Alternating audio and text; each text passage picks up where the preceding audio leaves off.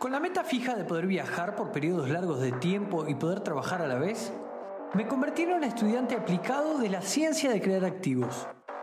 Eso me llevó por más de 25 países en dos años y me permitió ayudar personalmente a muchísimos emprendedores en busca de la tan ansiada y hablada libertad financiera siguiendo los métodos tradicionales. También me hizo preguntarme, ¿cómo podría optimizarse la fórmula que los grandes gurús nos legaron como el camino obligado para crear activos? ¿Cómo podía ser que al intentar guiarnos nos hablen de edificios de 100 unidades de apartamentos o inversiones en grandes moles? A personas que a duras penas, como yo cuando comencé, conservábamos 100 dólares al mes. ¿Cómo podría contraerse esa línea del tiempo que separa a una persona desde que se decide hacerlo hasta conseguir lo que esa persona defina como libertad? ¿Cómo nadie estaba ocupándose de esa brecha que se forma entre aquellos que comienzan y quienes han construido un músculo financiero que les permita moverse con comodidad en el mundo de los negocios y las inversiones? Hoy esa brecha tiene un puente con el que poder cruzar al otro lado y ese puente es el mundo online. Yo soy Mauro Liporace y construyo ese puente aquí, en la ciencia de crear activos.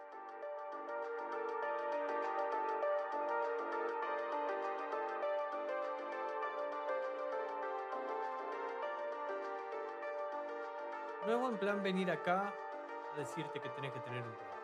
Vos eso ya lo sabés, hace tiempo lo sabés y lo has leído en innumerables lugares y me has escuchado a mí muchísimas veces decirlo. El problema es que, entre comillas, tener un plan suena tan amplio, abstracto y enorme que nunca sabes directamente cómo empezar o cómo ya hace tiempo lo empezaste, lo dejaste por la mitad y luego, eh, no sé, te desenfocás y, te olvidás incluso que lo habías hecho. A mí me pasaba incluso eso. Y, y me desenfocaba y me olvidaba y después al tiempo, cuando sucedía algún hecho, resulta ah, que me acordaba de que sí, que en aquella época había comenzado a construir un plan y que tengo uno a medio hacer. Y bueno, a causa de no tener un plan, me pasaba lo que me pasaba, ¿no? Por eso ese algún hecho que pasaba nuevamente. Y comenzaba otra vez a construir un nuevo plan con el nuevo método que ahí se me había cruzado. O pasa también que simplemente los planes que hiciste no los has puesto en marcha. O aunque los pusiste en marcha, no te ayudaron a lograr los resultados que te habías propuesto.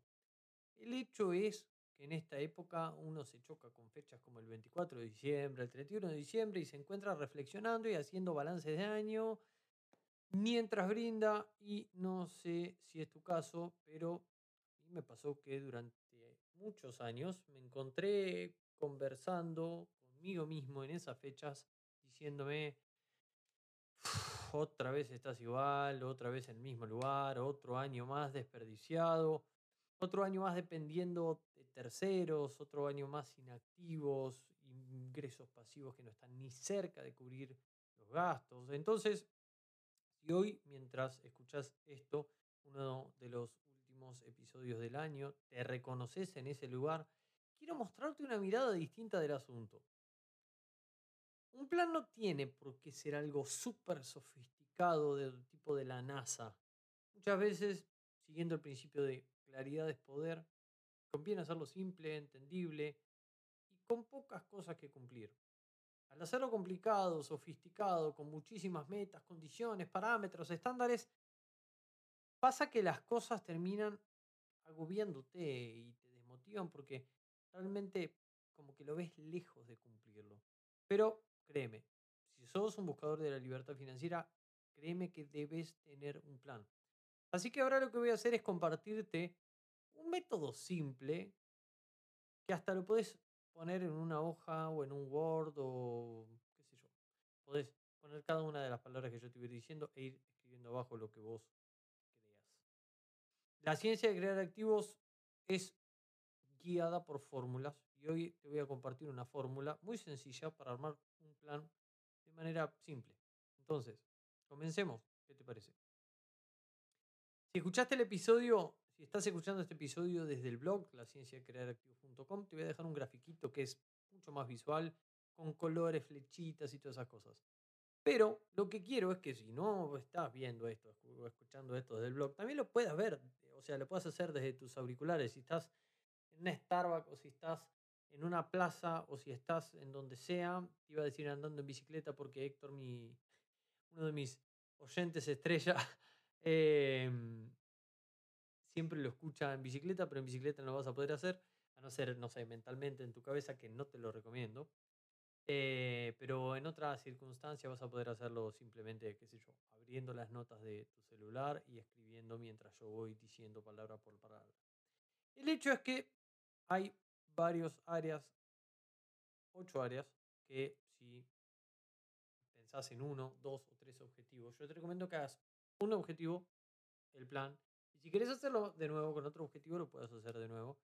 Y voy a asumir que lo querés hacer anual, porque está entrando el 2021, así que ojalá que te lo pongas con objetivos anuales, pero lo puedes hacer con cualquier temporalidad. Así que eh, lo primero que quiero es que escriba la palabra objetivos. Y vas a escribir abajo, justamente abajo de la palabra objetivos, vas a escribir qué esperas conseguir en el 2021. Y ya te digo, que sea una o dos cosas, más no. En todo caso, vos sabés que podés volver a repetir este proceso cuantas veces quieras. Ahora, la palabra de abajo que quiero que escribas es estrategia. Quiero que escribas la palabra estrategia. Y esto tiene que ver con ¿Cómo vas a conseguir los objetivos que te has propuesto? ¿Sí? Lo estás haciendo con uno, como yo te recomiendo, ¿cómo vas a conseguir ese objetivo? ¿Cuál es la estrategia que asegurará que ese objetivo sea cumplido? Y eso que has dicho que querés lograr. Acá viene la tercera palabra. ¿Qué indicadores tiene? ¿Qué indicadores tiene eso que querés lograr? Y hasta ahora, fíjate, vimos objetivos, estrategia, indicadores. Y por ejemplo, si lo que querés es enfocar eh, esto a tu plan de negocio, bueno, por ejemplo, podés definir un objetivo de facturación y decir, ok, el indicador que quiero es la facturación y quiero que sean 50 mil dólares al año o 100 mil dólares al año o lo que a vos te haga sentido como próxima meta. Y si quieres lograr tu libertad financiera, bueno, indicador va a tener que ser los ingresos pasivos, ¿no? Porque recordemos, libertad financiera es ingresos pasivos igualando o superando tus gastos. Entonces, el indicador clave en ese, en ese punto es ingresos pasivos. Entonces, si por ejemplo tus gastos, dijimos ingresos pasivos igualando, superando tus gastos. Entonces, si tus gastos anuales son de 48 mil dólares, bueno, necesitas 48 mil dólares de ingresos pasivos durante el 2021 para ser libre financieramente. Ahí tenés un buen parámetro. Y ahí tienes un buen indicador. Pero se trata de responder la pregunta de cómo sabemos si hemos o no cumplido el objetivo. Entonces, la siguiente, la siguiente palabra, después de indicadores, que me gustaría que anotes es acciones. Y así respondas. ¿Qué acciones necesitaría hacer para lograr ese resultado? Quizá, si es el tema de tu empresa, necesites lanzar un nuevo producto o quizá necesitas invertir em, tanta cantidad de dinero a un cierto porcentaje de retorno. Entonces, ¿qué tareas necesitas hacer o repartir? Porque quizá no las haces vos, pero esas tareas para que tu, estrategia sea cumplida, las necesitas, o sea, necesitan estar hechas, ¿no? Y tiempo, tiempo es la siguiente palabra. ¿Cuándo deberán estar hechas esas acciones? ¿Y son de, única ejecución o son recurrentes? ¿Cada cuánto se ejecutan? Y fíjate, hasta ahí tenés objetivos, primera palabra, estrategia, segunda palabra, indicadores, tercera palabra, acciones, cuarta palabra y tiempo, quinta palabra. Y la que sigue es canales, sexta palabra. ¿Dónde vas a realizar esas acciones? canales vas a realizar esas acciones. Porque después tenemos la séptima palabra que es responsabilidades, que se trata de quién lo va a hacer. Y ojo, si tenés un equipo, buenísimo. Pero si no tenés ese equipo, vos vas a ser el responsable de todas esas tareas.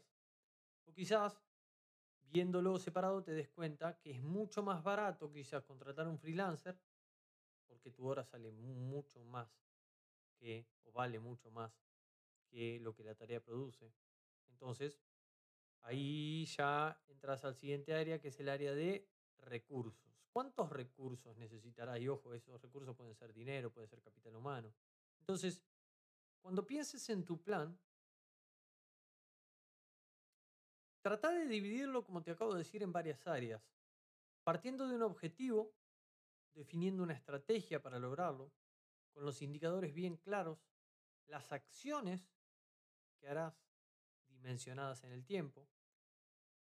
Y fíjate, hasta ahí lo que antes era confuso y borroso ahora comienza a tomar un poco más de color.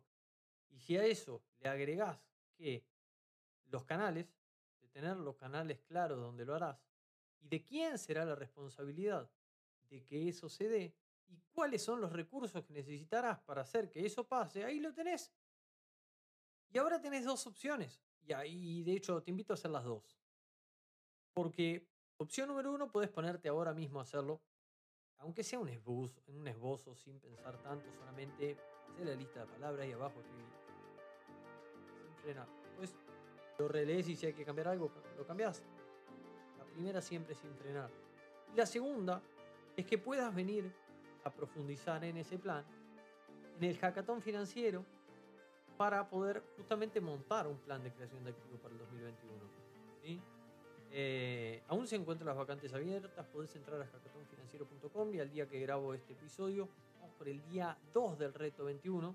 Justamente montamos un reto diseño 21 para poder diseñar 2021 y que no te pase, que no seas el objeto directo del año. Como la, gente que habla que me dice, uy, no sabes lo que me pasó. Bueno, está siendo el objeto directo. ¿Qué pasa si te convertís en el protagonista y vos haces que pasen las cosas por diseño? Eso es lo que queremos para vos en el hackathon financiero y que lo puedas hacer acompañado de un equipo y de una comunidad. Así que nada más por acá. Espero que te sirva y comiences tu año con un gran plan, porque como siempre digo, el final depende del principio. Así que un gran abrazo.